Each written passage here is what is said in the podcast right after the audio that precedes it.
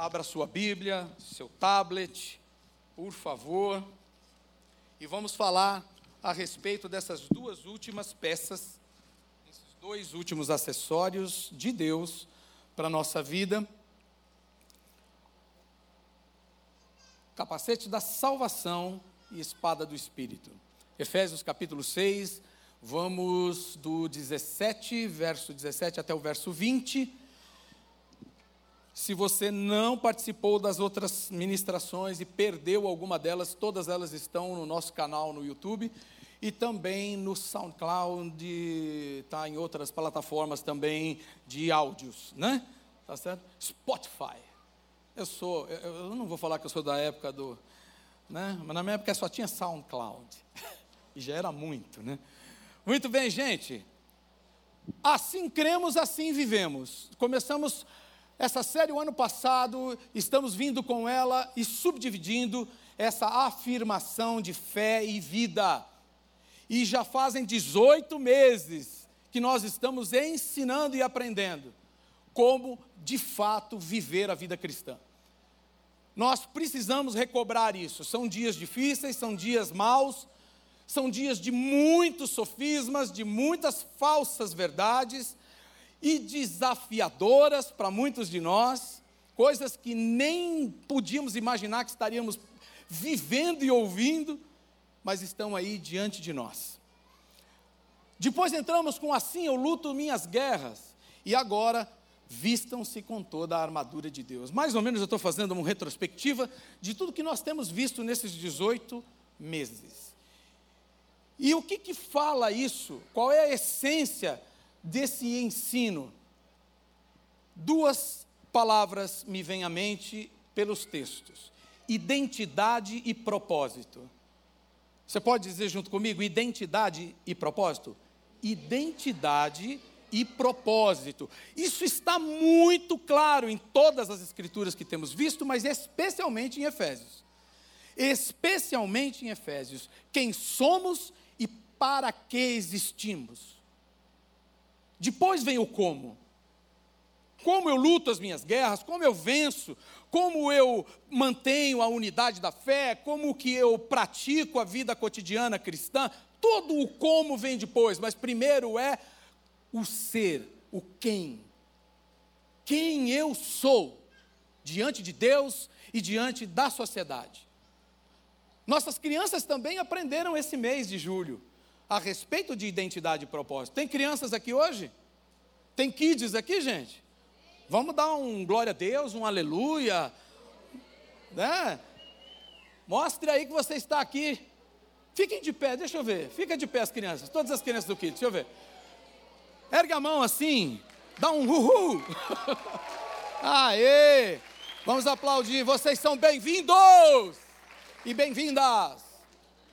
Muito bom. Podem sentar, queridos. Eles aprenderam o que nesse mês? Aprenderam a respeito de como Deus nos fez. Primeiro, Deus nos fez. Depois, como Deus fez. Como Deus fez. Depois, eu pertenço a um lugar. Falando de não só identidade, mas de pertencimento. Alguém já sentiu um tijolo solto por aí? Você fala assim, meu, parece que eu não me encaixo, né? Parece que eu não me encaixo aqui nem ali. Isso é uma crise dos dias de hoje terrível. Tem levado muitos ao adoecimento. Não tem sido fácil lidar com essa sociedade líquida. Não é que nada não tem absolutos. Todo mundo está agora querendo morar num trailer, porque a hora que cansar e a paciência esgotar, ele muda, né? De cenário. Você já parou para pensar que a gente morava em casas onde cabia a família inteira em vilas e agora se mora em estúdio de 20 metros quadrados? Para que ninguém vá te visitar, porque não cabe. Fala assim, querido, não, pô, queria tanto que você fosse em casa. Mentira! Mas não cabe, porque lá só tem um, 20 é, metros quadrados. As pessoas estão se tornando muito voláteis não se prendem a nada, não tem pertencimento, e isso tem adoecido a humanidade absurdamente. Outra coisa que eles aprenderam é criados com um propósito, ou seja, não só existo para ocupar espaço na terra, e nem para ser feliz. Sabe que você não foi criado para ser feliz? Tarcísio, uma coisa que eu escuto muito, não sei vocês pastores, eu, eu mereço ser feliz. Diga para o seu irmão ao lado, você merece ficar calado. Qualquer coisa que você disser será usada contra você no tribunal, naquele grande dia. Filho, você não merece ser feliz. Você foi criado para a glória de Deus, e a glória de Deus é a nossa alegria, é a nossa vida, é a essência do viver. Agora, essa coisa de ficar correndo atrás da felicidade, isso, é, isso daí é, é fantasia. A Bíblia fala de contentamento, a Bíblia fala de enfrentar problemas, dificuldades, mas estar contente em toda e qualquer situação. A Bíblia não fala de toda hora estar tá sorrindo, ela fala que há tempo de sorrir e há tempo de chorar. A Bíblia não fala que toda hora você vai ganhar, ela fala que há tempo de ganhar e de perder. Mas como é que nós enfrentamos todas essas situações com falsas verdades? Achando que nós somos senhores da vida. Nossa identidade distorcida pelo mundo e pelas falsas verdades que se pregam, que nós temos o direito de, que nós somos o centro do mundo, de que tudo coopera né, é, para o nosso bem, sem Jesus. Basta nosso, nossa força de vontade. Bom, quanta coisa né, está diante de nós nesses dias e diante dos nossos filhos e netos. Bom, enquanto as nossas crianças estavam aprendendo a palavra de Deus, nós também estávamos sendo ensinados que nós também precisamos ser sábios, prudentes, corajosos, diligentes e obedientes. Dois atos divinos, diga atos divinos. Diga é Deus quem faz. Dois atos divinos são vistos em toda essa carta que nós estudamos durante esse mês. Primeiro, justificação. Você não vale nada, eu não valho nada, você não merece coisa alguma e nem eu mas pela graça nós fomos salvos.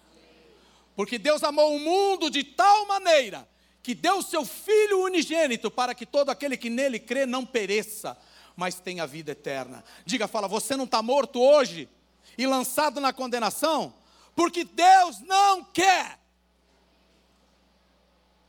Porque Ele, pela sua soberana vontade, o seu amor perfeito, decidiu nos dar a oportunidade de voltarmos ao seu plano perfeito, de conviver com Ele como uma família. Diga família. Diga, não somos jardineiros de Deus. Diga, não somos empregados de Deus. Diga, nós somos filhos de Deus. Deus sempre sonhou com uma família com muitos filhos, gente, e filhos semelhantes ao seu filho Jesus Cristo. Jesus Cristo é um modelo para nós de como sermos filhos de Deus. Quer saber como é ser filho? Olha para Jesus e você aprende rapidinho. Como você pensa, como você sente, como você age, como você reage, qual a missão, qual a urgência das coisas, aquilo que eu tenho que avançar, aquilo que eu tenho que recuar, quando eu tenho que ficar parado. Você olha para Jesus, você aprende a se mover nessa vida de uma maneira que agrade a Deus. Alguém interessado nisso aqui hoje? Algum especialista, PhD no assunto? Estou dando lugar. Ninguém, né? Nem o que prega, nem o que ouve. Só há um, Jesus Cristo. Ele é a cabeça. Portanto, todo pensamento deve vir dele, toda vontade deve ser emanada dele. Amém? Toda verdade vem dele. Pense sobre isso. Bom, dois atos, então, justificação e santificação. Diga santificação. Por causa dessa justiça de Deus, por causa dessa justificação, por causa desse ato in, que é só de Deus, nós nascemos de novo, e porque nascemos de novo, em nós hoje habita o Espírito Santo. Amém? E esse Espírito de Deus é quem habilita o nosso espírito a ouvir, aprender e obedecer a Deus. Se não, ó, só carne, e carne, ó, carne é a única coisa que tem que crucificar, né, pastor Tarcísio? Não dá para expulsar a carne, né? Na batalha espiritual você não adianta falar, sai a carne do Tarcísio. Não adianta nada, a carne é a única coisa que desobedece a Deus. Demônios se sujeitam a Deus. Tudo, toda a criação se sujeita ao Criador. A única coisa que o resiste é o homem. O homem, na sua natureza caída, carnal, a carne. Vocês estão entendendo? E aí não adianta expulsar. Não adianta fazer campanha de 10 semanas, de 20 semanas, de 4 anos. Não adianta. Tem que crucificar. Tem que dizer não para você mesmo. Tem que dizer, Deus tem razão e eu estou errado. Senhor, me ajuda, porque senão eu não vou conseguir. Eu preciso de Ti, Senhor. Eu preciso dos meus irmãos. Eu não posso viver fora do corpo, ainda que eu queira, mas eu não posso viver fora do corpo. Porque é no corpo que se manifesta toda a virtude da cabeça. É no corpo que se manifesta toda a realização e vontade desse Deus Criador. E se rebelar contra isso, a Bíblia diz que é pior do que o pecado da feitiçaria. Diz que rebelião é pior do que pecado de feitiçaria. Diga santificação. Pois esse é um ato de Deus, mas também um ato de colaboração nosso. Nós somos aí cooperadores com Deus nisso.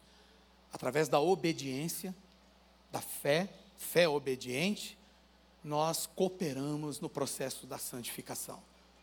É quando diz Deus, é assim eu digo amém. amém. Quando a carne está dizendo assim, não faz, Deus está dizendo faça, a carne diz não faz, você diz, Tarcísio falou isso aqui agora. Né? Falou, tem dia que eu não quero sair do quarto, tem dia que eu não quero ver a cara de ninguém, mas Deus falou, vai ter comunhão com teus irmãos. Amém. Amém. Bota ela no lugar. Portanto, três movimentos para que nós possamos realmente vestir a armadura. Essa palavra tem a ver com isso. Diga três movimentos. Se Deus nos justificou e nos santifica, pela Sua palavra, inclusive, três movimentos são esperados de nós. O primeiro deles é a santidade, ou seja, separe-se de toda ação vil e pecaminosa. Amém? Se esforce todos os dias, busque força, graça em Deus, o poder de Deus que já habita em nós, pela fé em Cristo Jesus, e aplique isso para que você faça menos a sua vontade, cada vez mais a vontade de Deus. Concorde com Deus. Seria um absurdo total discordar de Deus, né? É um absurdo total. Mas é o que se tem feito nos dias de hoje.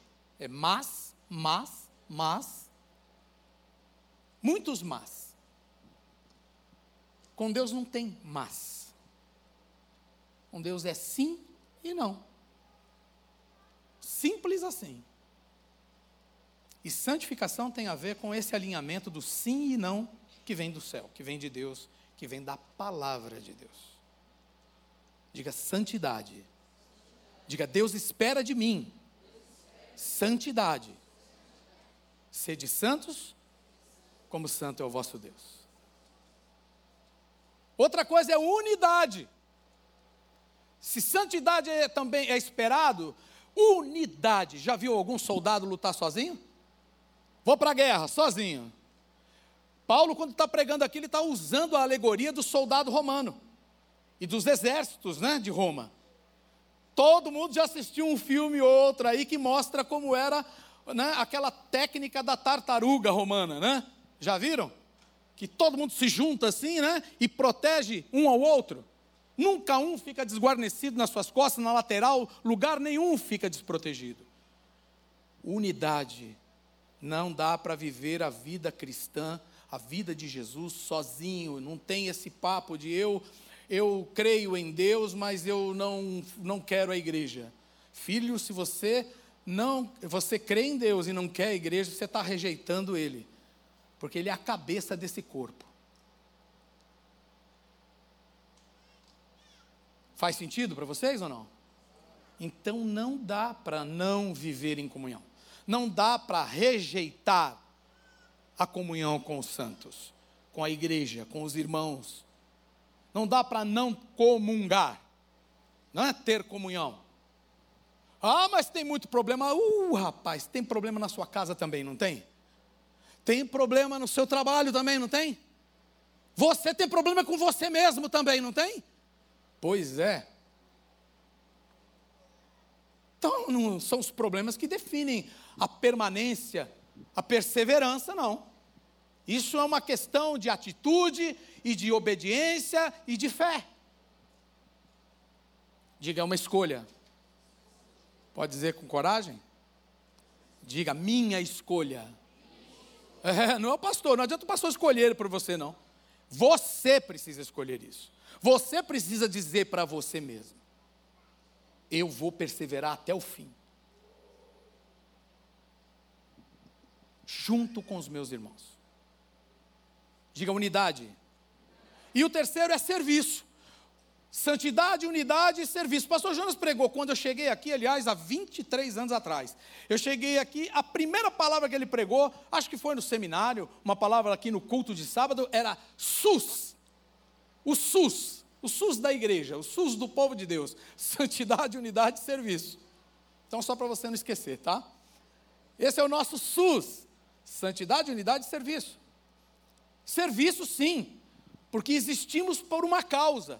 A glorificação de Deus, a adoração ao nosso Criador, é muito mais do que estarmos juntos aqui agora, viu? E louvarmos esses cânticos tão lindos com nossos irmãos aqui, né? Que nos ajudam a elevar aí a adoração, o cântico, os louvores. Sabe o que é adoração? Adoração, a raiz da palavra tem a ver com serviço, servo é prestar serviço, é se curvar diante de um Senhor. Diga, adorar é servir. Quem não serve, não adora. Quem não serve, não adora. Pode cantar, pode dançar, pode pregar, pode, pode discursar, pode ensinar, faça tudo, mas não sirva, você não adora.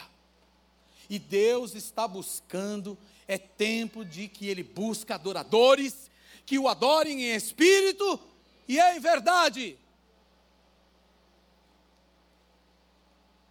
Toda obra de fé, em nome de Jesus e para a glória dele, é adoração.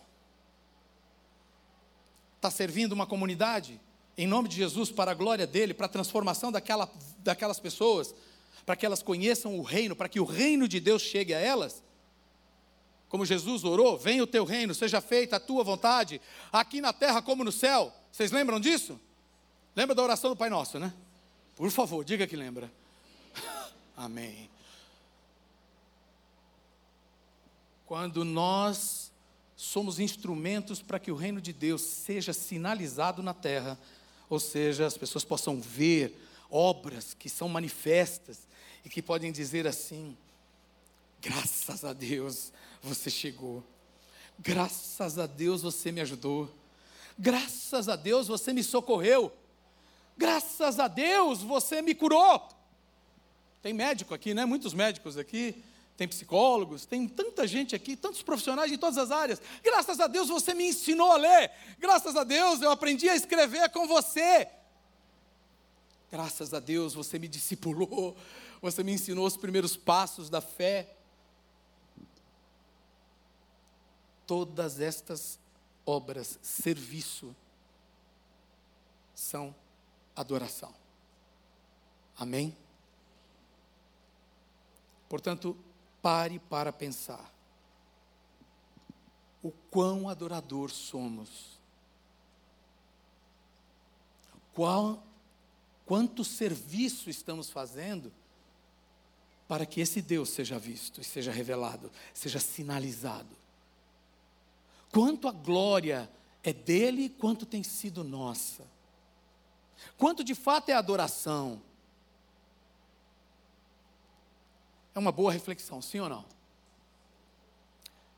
Tudo isso para quê? Para que nós sejamos santos e irrepreensíveis. Diga santos e irrepreensíveis. Bom, diante do mundo não, porque o mundo nos acusa até da coisa que, daquilo que não tem razão, né? Então, expectativa de que você vai ter o mundo concordando com você, querido e querida, desista. Vai, você vai ficar doente. Não espere isso. Sabe quem é que tem que realmente, diante de quem essa palavra está sendo dita? Diante do nosso Deus. Diante dele, eu estou vivendo, Senhor. Estou vivendo todos os dias da minha vida e me esforço em Ti. Busco o Senhor, busco a Sua palavra, eu oro, eu jejuo, eu, eu, eu, eu vivo em comunhão, eu estudo a Tua palavra, eu me esforço, Senhor. O que está ao meu alcance para que o Senhor, de fato, seja o Senhor da minha vida, o dono da minha vida. E eu fale cada vez menos. E seja cada vez mais parecido com Jesus, o teu filho. Diga santos e irrepreensíveis diante do Senhor. Por causa desse amor, então, que Deus tem por nós e a sua graça que é derramada, e tendo nos feito filhos por adoção, a marca da filiação é o selo do Espírito. Diga selo do Espírito. E o selo do Espírito, ele é manifestado, ele é visto pela maneira como eu penso. Diga, põe a mão na sua cabeça assim, ó. Você já vai lembrar já já. Você sabe onde é que eu estou indo já, né? Capacete da salvação, né? Diga, pensar. Amém. A outra é sentir. Põe a mão no coração. Sentir. Fala, coraça da justiça. Aê, né? Sentir. E a outra é agir. A espada do Espírito, que é a palavra de Deus. Uma coisa linda. Nem chegamos em Efésios 6 ainda. Tudo que está sendo falado aqui, Efésios 1, Efésios 2, 3. Chegamos no 6 ainda não. Mas a Bíblia é cheia de divergências. A Bíblia é cheia de, de incoerências. É mesmo? Quantas você já encontrou? E quantas vezes você já leu a Bíblia de, de Gênesis a Apocalipse? E quantas vezes você leu e fez exegese, fez análise, fez, estudou, debruçou? Ah, nunca? Ah, então dá licença, desculpa. Então você não tem autoridade para falar da Bíblia. Não é verdade o que a gente escuta muito por aí? A Bíblia é cheia de contradições. Puxa, me dá, me dá logo uma só então. E onde você viu? Abre a Bíblia e me mostra, por favor, onde é que está uma, uma incongruência bíblica. Matou. Acabou. Uma revelação poderosa que essa palavra traz, e eu preciso dizer para vocês, porque eu tenho, tenho conversado muito com muitas pessoas, mas há principalmente com os cristãos, com crentes, e eu vejo isso sendo ainda um grande dano, um grande desvio de pensamento é, no seio da igreja e do povo de Deus. Deus nos revela, e muito especialmente na carta aos Efésios, de que não existe dicotomia de vida. Não existe dois tipos de vida. Não existe vida sagrada e vida secular. Não existe dois tempos na vida, na minha vida e na sua vida. Ou você é, ou você não é. Ou você está, ou você não está. Não existe essa coisa de eu vou trabalhar de segunda a sábado e aí eu tenho que fazer alguns males porque todo mundo faz afinal. Ou então porque se não fizer, não prospera nesse mundo. Ou então porque é a prática mesmo do, do, do mercado, pastor. O senhor aí é pastor, o senhor vive aí orando, jejuando, pregando a palavra. O senhor não sabe como é que é aqui fora. Aqui é matar um leão por dia. Aqui o nosso leão é que engole os outros, né? O seu aí, sei lá, está matando um leão. Nós estamos aqui alimentando o leão. não é? Que isso? Mas não é assim que é? Não existe dicotomia de vida. Não existe sagrado e secular. Para aqueles que foram justificados, estes são santificados. E para os que são santificados, esse só existe o sagrado. Tudo é de Deus, por Deus e para Deus. Porque dele, por ele e para ele são todas as coisas. Já leu isso em algum lugar, né? Amém? Então tá bom, não preciso me deter muito aqui. Não existe céu e terra o céu e terra, céu e terra devem andar conectados. Deus não mudou de plano, irmãos. Deus não criou a terra e agora a terra vai ser destruída e vai acabar tudo e Deus não vai restaurar mais nada e tudo bem. Deus então desistiu do seu plano, é isso? Desculpe aí os teólogos, mas eu, eu, não, eu tenho que perguntar se Deus errou e mudou de plano, agora tem que aplicar um plano B. Deus não errou. Deus não desistiu de nada. Deus continua na linha da eternidade executando o seu plano santo e perfeito. Isso inclui a terra, isso inclui a criação, e isso inclui a coroa da criação, que é o ser humano, eu e você. Senão todo mundo já, tá, já tinha virado petróleo. Estava debaixo da terra, não existia mais nada. Para para pensar, irmão, isso faz diferença no dia a dia da gente. Na maneira como eu me porto, na, na, nas minhas motivações, naquilo que me encoraja, naquilo que me fortalece, naquilo que me dirige, pelas, o que, que vale a pena eu, eu lutar. Não existe essa coisa de Deus e a humanidade separada. Deus e a humanidade devem viver em comunhão. E por isso Jesus veio, aleluia. Fé e obras devem coexistir no mesmo propósito. Diga fé e obras em um mesmo propósito. Essa coisa de, ah, eu sirvo na igreja. Oh, querido, se você serve na igreja e não serve lá fora, você não serve.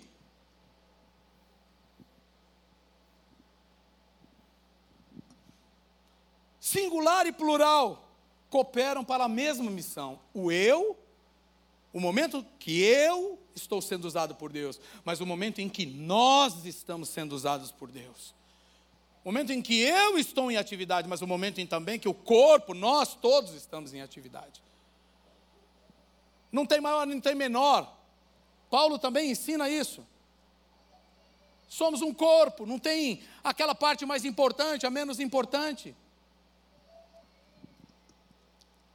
As bênçãos, as bênçãos celestiais são derramadas em nossa vida terrena. Olha só, você recebe bênção e eu também, porque Deus não faz separação entre céu e terra. Na essência do seu plano, na essência da vida. Dá para entender? As batalhas nas regiões celestiais, como Paulo diz aqui, são lutadas aqui, meu irmão. Elas chegam aqui, e é por isso que nós temos que estar revestidos de toda a armadura. É por isso que nós temos que estar santificados. É por isso que nós precisamos ter a convicção de quem somos, filhos de Deus, justificados pelos atos de Jesus, e não pelo mérito próprio. Quando o diabo disser você, você fala assim, eu, eu, eu mesmo, você tem toda a razão, mas vai falar para Jesus Cristo, porque foi Ele que morreu por mim, e é o sangue dele que pagou a minha dívida. De mim você pode falar o quanto quiser. Está falando até pouco. Mas eu quero, quero ver você falar do meu fiador. Eu quero ver você falar daquele que assinou a minha libertação, a minha euforia, a minha redenção. Aleluia. Vai falar com ele, vai cobrar ele, Satanás. Vai bater na porta lá e vai falar com ele se é que você pode. A vida eterna é decidida nessa vida temporal. O eterno é decidido no temporal. Então não tem separação. Diga é aqui e agora. Diga o reino de Deus, que ainda virá, já veio, e é aqui e agora também. Diga, ele está sendo Diga, ele não vai ser. Diga, ele já está acontecendo. E eu faço parte dele, aleluia.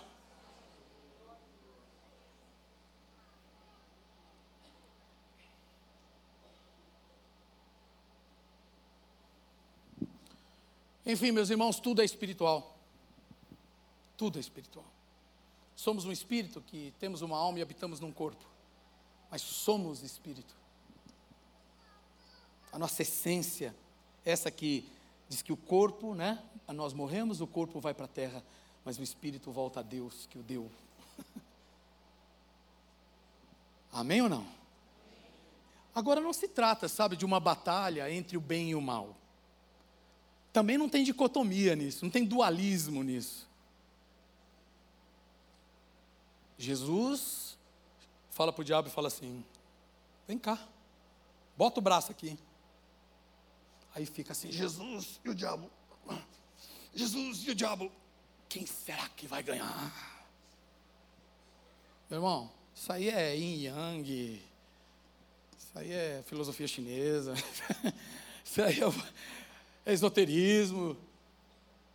Não existe nem chance para Satanás diante de Deus. Deus não está disputando espaço e força e poder e autoridade com ninguém. Se você pensa ou pensava assim, desista, esqueça isso, isso é bobagem. Ele é soberano, Ele é o todo-poderoso Deus. Ele é o Senhor em que venceu e está vencendo todas as batalhas. Ele venceu a morte, meu irmão. Se o salário do pecado é a morte, ele venceu a morte, já era o pecado também. E um dia ele será extirpado da nossa presença, ou nós da presença dele. Nós já não estamos mais debaixo do domínio do pecado. Muito embora esteja diante né, de nós o pecado. Mas hoje nós temos o poder de dizer sim ou não. Sim ou não para todas as tentações que estão diante de nós. Posso ouvir um amém agora? Vocês estão comigo aí, gente? Amém. Não desistiram de mim, não, né? Aleluia. Obrigado, Jesus, pelo amor da tua igreja. Não é uma batalha cósmica, meu irmão. Não é. Mas a batalha é entre nós e os poderes desse mundo tenebroso e estas hostes e essas organizações demoníacas diabólicas. Sabe como é que o diabo quer afrontar Deus e tocar em Deus? Tocando na criação. Você já viu aquela conversa já? Eu sou pastor de famílias, fui pastor de famílias há muito tempo, né? E a coisa que eu mais vi na dinâmica familiar, preste atenção, é cônjuge, marido ou mulher, usando os filhos para atacar o outro. Incrível, né? Ele não vai lá direto, né? Mas ele usa aqui, né? Usa um amigo, ou então usa os filhos, usa um terceiro para afetar a quem realmente ele quer. E o diabo vem e fere você, o diabo vem e ofende você, o diabo vem e diz, e, enfim, levanta falso testemunho. Ele te tenta até você, né, para ver se você cai. Para quê? Para que ele possa, de alguma maneira, chegar diante de Deus e dizer assim: está vendo? Olha lá, ó. foi por isso aí que você deu o seu sangue? Vale nada. Quem lembra de Jó? Não foi isso que, que o diabo fez lá? Olha aí o teu servo aí, ó.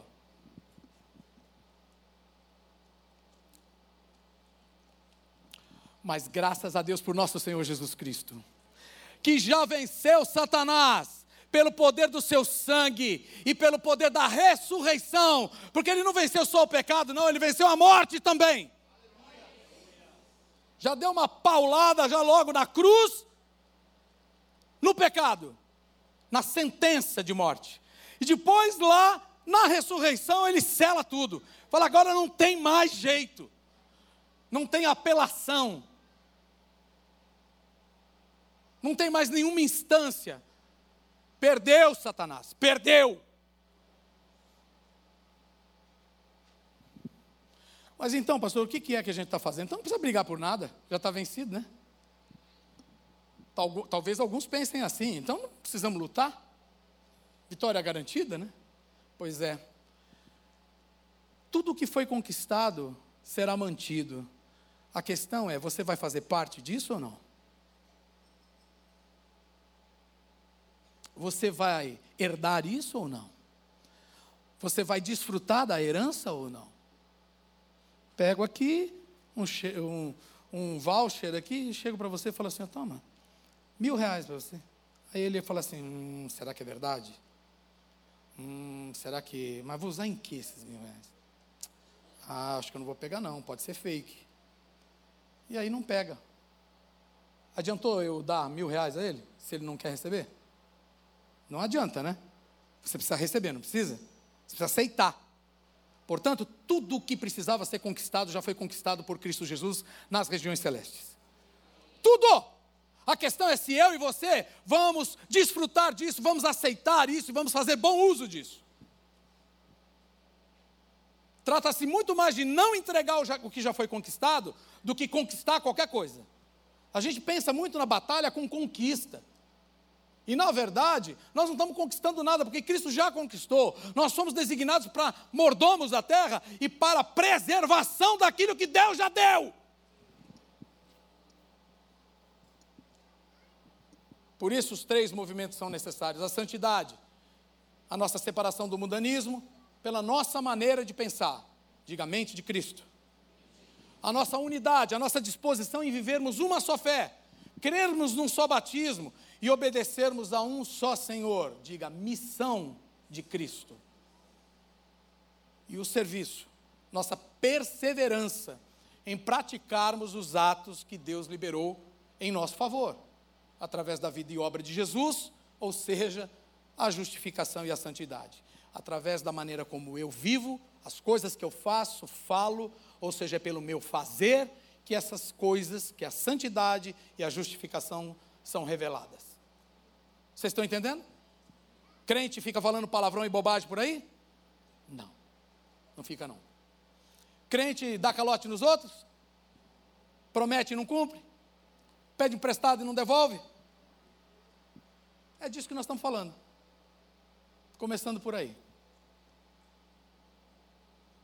Para que isso seja possível e realizável, meus irmãos, o apóstolo Paulo também nos ensinou então a nos vestirmos de toda a armadura de Deus e nos exorta a vesti-la. Gastei muito tempo falando todas essas, essas coisas antes, porque não sei se você percebeu, mas o capítulo 6 é o último capítulo. E esta parte aí é a última parte. Ele encerra a carta com isso. Então diga, o que faz a diferença, diga comigo, o que faz a diferença não é a armadura. Diga, é quem a usa. Uh! Campanha da armadura de Deus. Vou para a igreja sete semanas, sete dias direto e vou vestir capacete da Ai, capacete da salvação, Senhor. Xalabanaia e a espada do Espírito. agora eu estou pronto, agora eu estou pronto. Só que vai olhar debaixo da armadura, está pelado, está nu, todo ferido, todo cheio de chaga.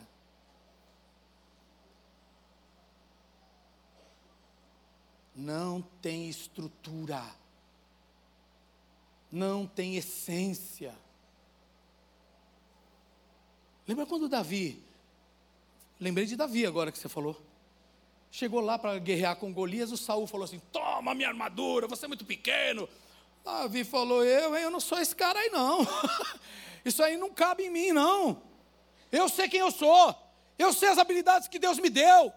E eu vou usar as habilidades que Deus me deu, mas nem isso tudo é o que vai ganhar. O que vai ganhar é o nome e o poder desse Deus que eu sirvo. Aleluia! É Ele. Eu só vou dar o meu melhor. Oh, glória a Deus! Alguns dizem que o cinturão da verdade, lembra? O cinto da verdade, não era por fora que era colocado, não, viu? Eu andei estudando aí, a primeira coisa que ele vestia depois, sabe, hoje a gente usa roupa íntima, né? Roupa de baixo. Naquela época eles usavam uns camisolão assim, né?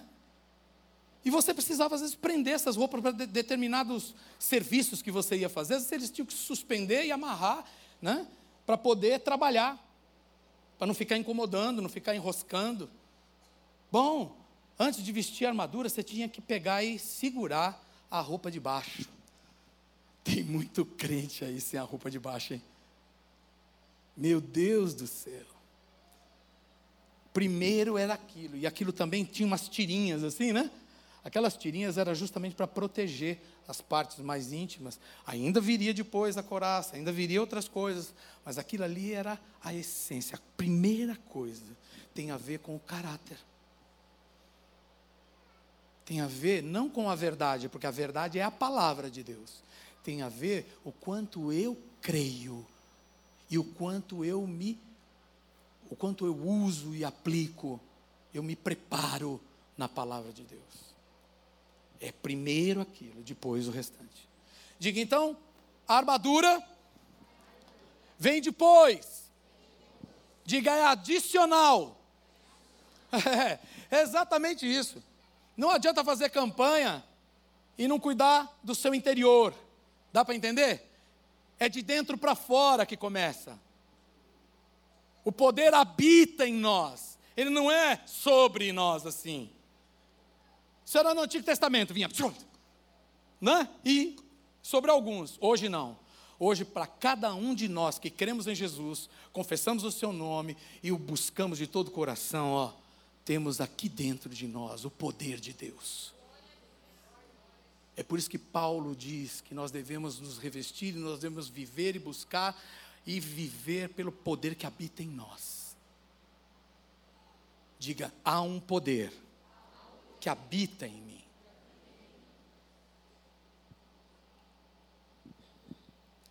Por isso, então, é que nos é dada a armadura. Para que não só tenhamos condições de vencer, mas que ao vencer não caiamos mortos e desfalecidos. Quando a gente vencer, a gente vence, e aí a gente vai lá diante do nosso general, e em pé, nós vamos dizer assim: missão cumprida, Senhor. Permanecer inabaláveis, firmes e inabaláveis. Não é, ah, eu ganhei. Já viu aqueles filmes de, de mocinho bandido? Que aí o, o mocinho, pá, mata o bandido, mas depois o bandido, pá, acerta ele também, os dois, blum, cai um para cada lado. Aí você fica frustrado, você fala, você queria que o mocinho ganhasse. E aí o filme termina com os dois mortos. Não. Com o povo de Deus não será assim. Nós venceremos e permaneceremos firmes e inabaláveis na presença daquele que nos arregimentou. Jesus Cristo, Filho de Deus. Por isso, meu irmão, o capacete da salvação e a espada do Espírito. O capacete para proteger a mente, a cabeça. E não só protegia essa região, protegia o ouvido e os olhos, uma boa parte também dos olhos era protegida. Então vinha aqui assim, né? Na lateral, aqui uma boa parte e a cabeça, claro. Diga, o meu pensar, o meu sentir, né? e o que eu escuto, que eu ouço. Capacete da salvação. Guardando aquilo que é o objeto da sua justificação e da minha justificação. A fé evangélica, que é revelada né, por Deus em Sua palavra. Amém? Então, diga: minha mente, olhos, ouvidos, protegidos pela palavra de Deus. E para defesa e ataque, a espada do Espírito.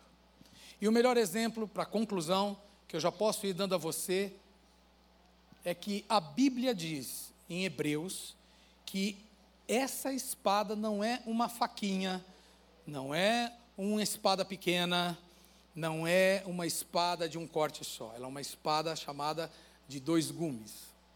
Ela é como espada de dois fios, que corta tanto de um lado quanto do outro. Assim. Imagina um, um, soldado com uma espada dessa. Passa para a esquerda, corta. Passa para a direita, corta.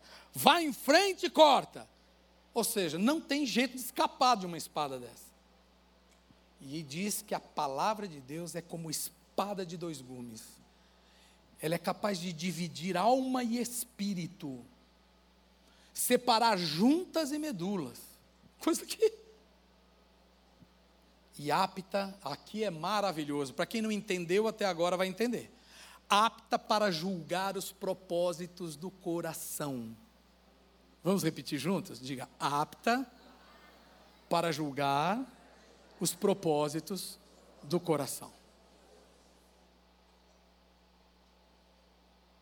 Está em dúvida?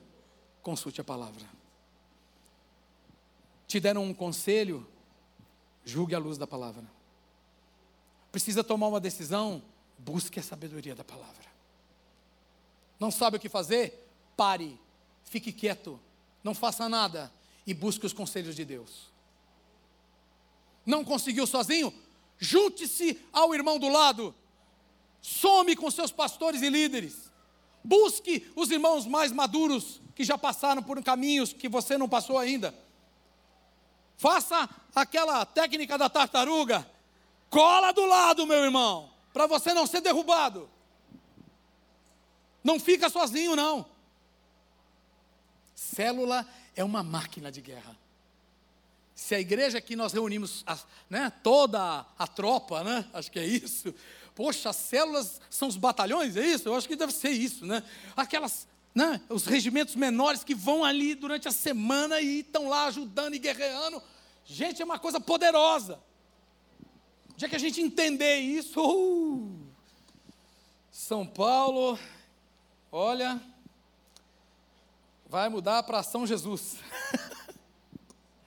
Não vai nem ser Paulo, mas vai ser Jesus já, né? Muito bom. Detalhe que não pode passar desapercebido, então seja o capacete, seja a espada ou qualquer outro instrumento aqui que ele cita, sem oração não vai. E ele diz: orem em todo tempo no Espírito, com todo tipo de oração e súplica, e vigiem. Vigiem. Esse vigie me, fa me faz assim, crucificar a minha arrogância. Não é? O vigiar é crucificar a arrogância, porque é, é dizer assim: eu não consigo ver tudo, eu não consigo saber tudo, eu não consigo sentir tudo, e eu preciso estar atento, porque pode estar passando por mim alguma coisa que possa me prejudicar, que possa prejudicar aqueles a quem eu amo e que eu não esteja vendo, nem percebendo, e nem sentindo, e nem ouvindo. Aí a oração, aí é a hora da quietude com Deus Aí é a hora de colocar meu coração e derramar meu coração ali. É esse momento em que eu escuto o que eu tenho e devo que escutar da parte de Deus. É aí que o Espírito Santo trabalha os meus sentimentos e vai mover dentro de mim aquilo que precisa acontecer no meu coração, na minha alma, para que eu possa continuar de pé, continuar lutando, continuar guerreando na missão que Ele me deu. Diga a oração e súplica mesmo, sabe? Indignação santa. Senhor, isso não tem nada a ver com o Senhor. Isso não é da Sua vontade, pela Tua palavra eu sei que não é. Eu não tenho condições sozinho de fazer nada com isso, Senhor, eu suplico. Move teu exército, levanta a tua igreja, acopla mais pessoas ao meu lado. Eu vivi muitas situações dessas já, viu? Uma delas foi no trabalho, assim, lá fora. Não vou falar secular porque não está nem correto.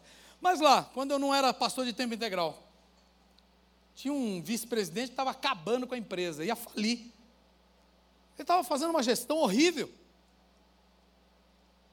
Aí não podia fazer nada. Comecei a orar, orar, orar, orar. Aí uma outra crente Falou, posso, eu queria orar também. Eu estou vendo que você está chegando mais cedo, você está orando, né? falei, é, estou. Então vamos orar, vamos, vamos orar. Senhor, abençoe essa empresa, Senhor, remove todo engano. E, e vamos orando na direção de Deus. Seis meses trocaram o vice-presidente. Eu não pedi para mandar ninguém embora. Eu não orei, manda esse cara embora. Foi nada disso, não. Pedi ali, apresentando a situação da empresa. E ia para a bancarrota aquele negócio. Deus fez, não é? Ele conhece o coração de cada pessoa e moveu em benefício né, das muitas outras famílias que dependiam daquele lugar. Diga a oração do justo tem eficácia. Muito bem, queridos, então eu quero concluir dizendo a você que a armadura de Deus não nos salva, a armadura de Deus não nos justifica, tão pouco nos santifica. Ela não é um amuleto religioso, não. Ela nem pode ser usada por quem não nasceu de novo. Sabe por quê? Porque é Deus que sabe o seu tamanho e a sua medida. Todo mundo tem o mesmo tamanho de roupa? Não. Calça o mesmo número de sapato? Não. O uniforme tem um número para cada um, não é? Cada um tem o seu tamanho certinho. E Deus sabe qual é a sua estatura de crente. E sabe se você é ou não é. e Ele não vai gastar o uniforme, não vai dar o uniforme dele para quem não é. Aliás, Deus faria um mal muito grande, não é? Que homem em sã consciência, ou que pessoa em sã consciência mandaria, que pai em sã consciência, mandaria um filho lutar uma guerra que ele sabe que ele não está preparado. Não é verdade? Então por que Deus faria isso? Fazer de conta que você é crente para você lutar uma luta que você não consegue? Para para pensar, irmãos. Essa armadura é de Deus, não é nossa. E as coisas de Deus são para aqueles que lhe pertencem. Você é de Deus? Ele é seu dono? Você é propriedade exclusiva dele? Então fique em pé, porque chegou a tua hora.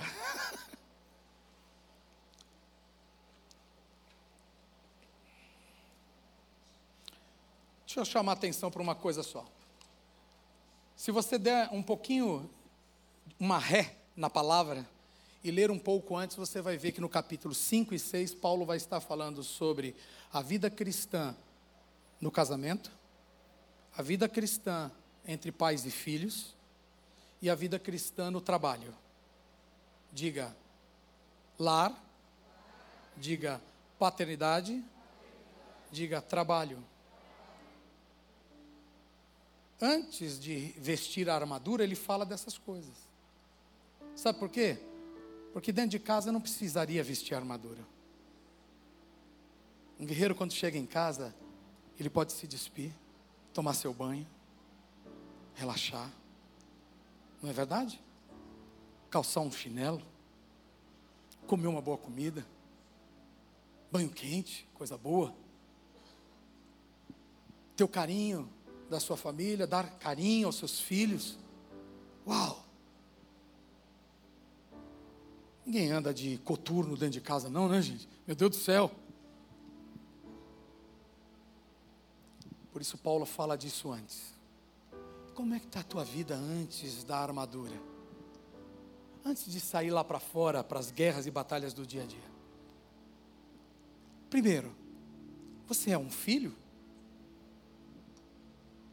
Você pode usar a armadura? Então, a primeira decisão que você precisa tomar é se você aceita o convite desse Deus que te criou, para você ser vencedor, para você viver a eternidade com Ele.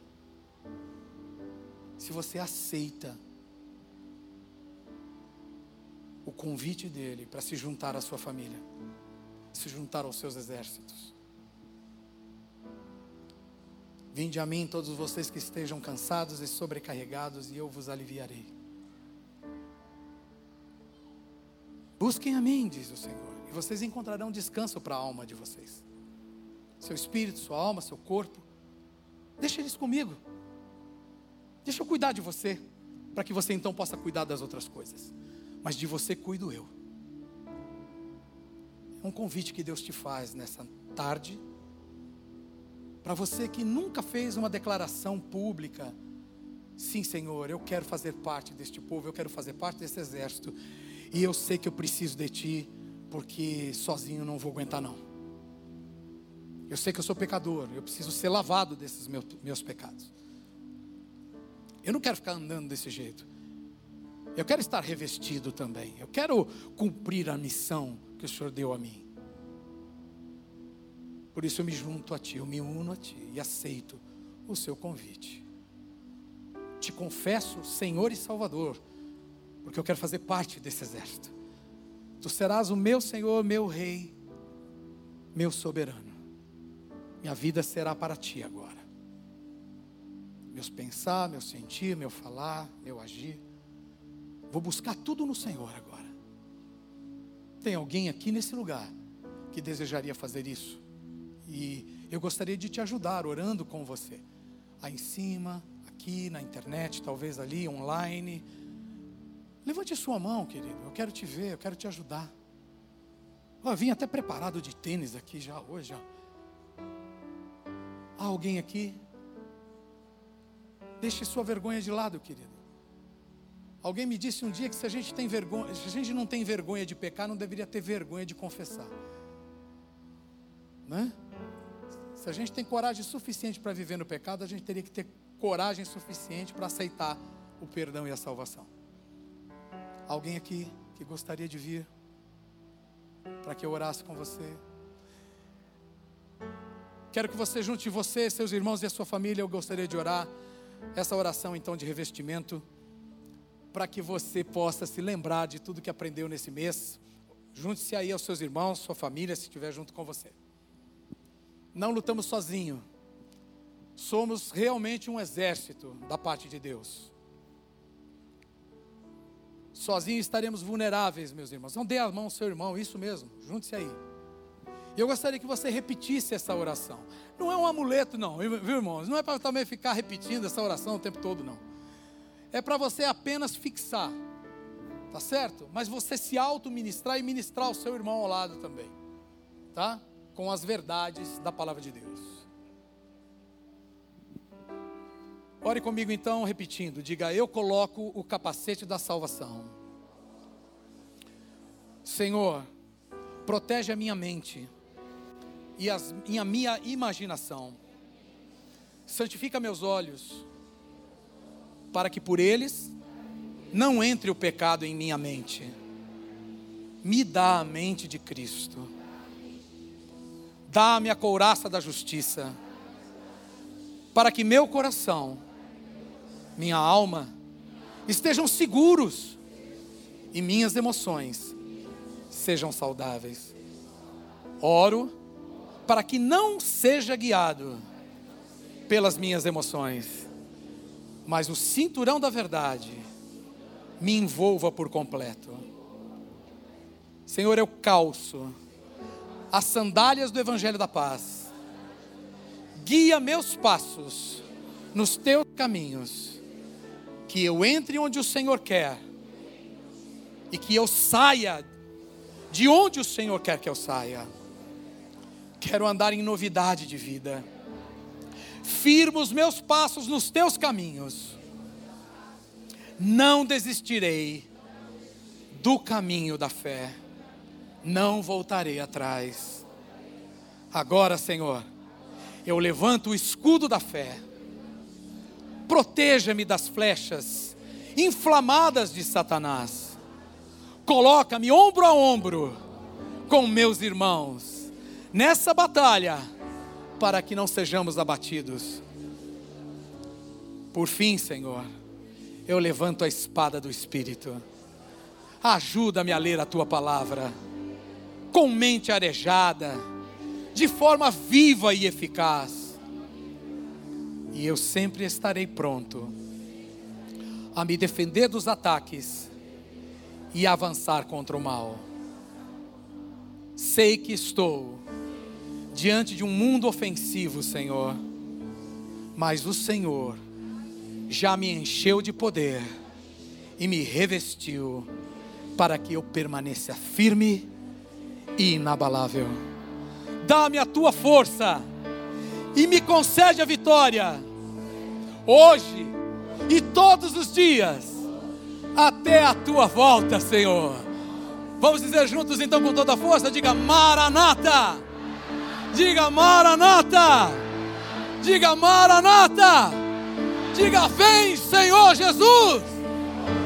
As palmas louvam a Ele, irmãos.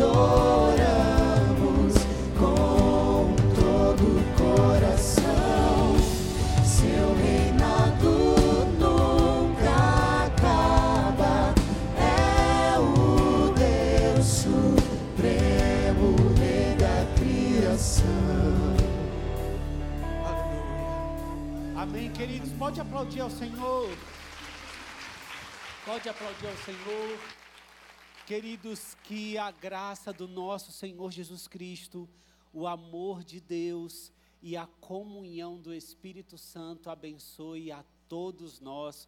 Uma boa semana e até semana que vem. Deus abençoe.